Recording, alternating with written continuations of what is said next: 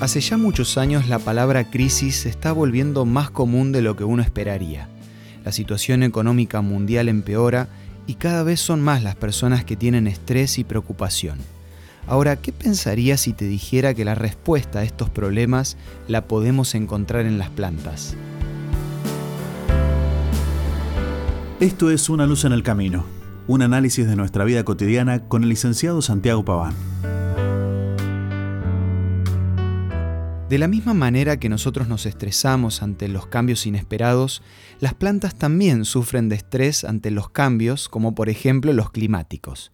Los científicos tratando de solucionar este problema encontraron que la solución la genera la misma planta. Empecemos por el principio. Todos los organismos vivos, cuando hay algo que les provoca estrés, generan ROS, R-O-S. Este nombre se da por sus siglas en inglés, que traducido es especies reactivas de oxígeno. Por ejemplo, cuando nos exponemos al sol y no usamos protector solar, nuestra piel produce ROS.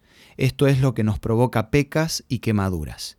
El problema en las plantas es que los altos niveles de ROS pueden ser letales, pero en niveles bajos funciona provocando algo así como llamadas de emergencia.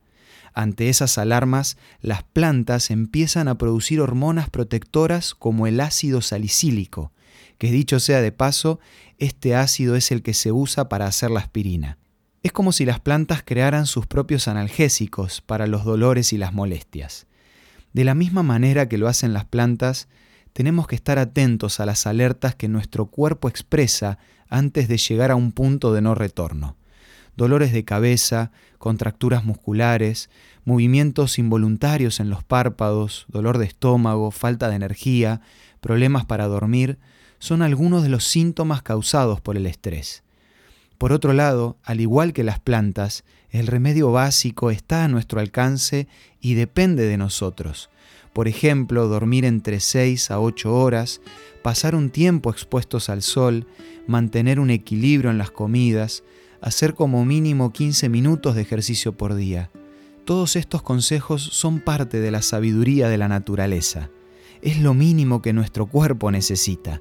Y esta sabiduría viene de parte de Dios, porque nos conoce y sabe lo que es mejor para nosotros. Como dijo William Shakespeare, nuestros cuerpos son nuestros jardines y nuestras decisiones nuestros jardineros. Es hora de empezar a cuidar nuestro cuerpo con las herramientas que tenemos a nuestra disposición. ¿Y vos, qué estás esperando para empezar a cuidarte un poco más? Si necesitas una ayuda para poder empezar, quiero ofrecerte la revista Por una vida mejor, que podés solicitar gratuitamente de la siguiente manera. Envíanos un WhatsApp al 1162 26 1229 o búscanos en Facebook como Una Luz en el Camino. La revista Por una vida mejor te va a ayudar a vivir sin estrés un día a la vez. Esto fue Una luz en el camino. Te esperamos mañana para un nuevo encuentro, cuando volveremos a decir... Permitamos que a lo largo de las horas de cada día Dios sea una luz en nuestro camino.